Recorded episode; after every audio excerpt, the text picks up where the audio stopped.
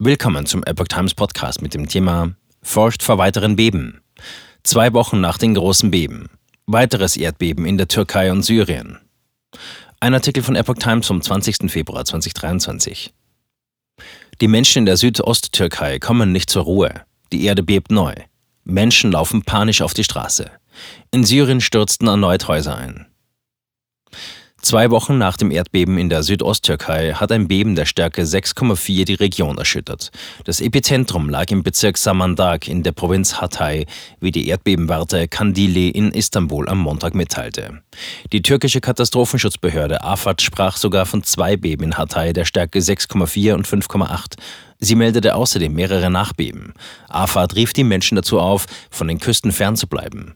Der Meeresspiegel könne um bis zu einen halben Meter ansteigen. Der Sender CNN Türk berichtete, die Menschen seien in Panik auf die Straße gelaufen, zudem sei in Hatay der Strom ausgefallen. Der Bürgermeister von Hatay, Lütfü Sabas, warnte, die Erdbeben gingen weiter. Via Twitter rief er dazu auf, sich von einsturzgefährdeten Gebäuden fernzuhalten. Die staatliche Nachrichtenagentur Anadolu berichtete, das staatliche Krankenhaus in der Küstenstadt Iskenderun werde evakuiert.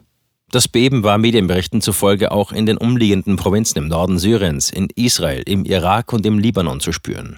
In mehreren Orten nahe der Stadt Aleppo seien erneut Häuser eingestürzt, sagt eine Sprecherin der Hilfsorganisation SAMS.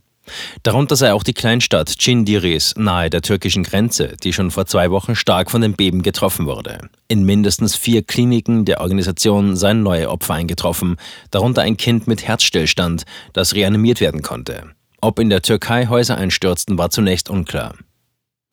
Furcht vor weiteren Beben.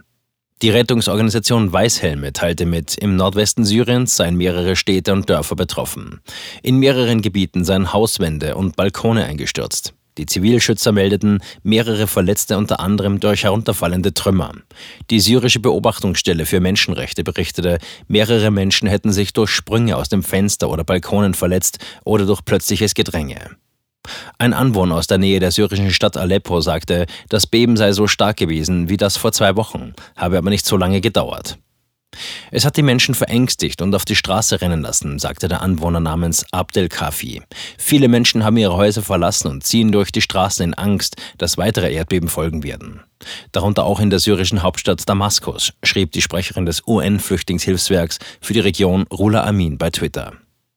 Am 6. Februar hatte frühmorgens ein Beben der Stärke 7,7 die Südosttürkei und den Norden Syriens erschüttert.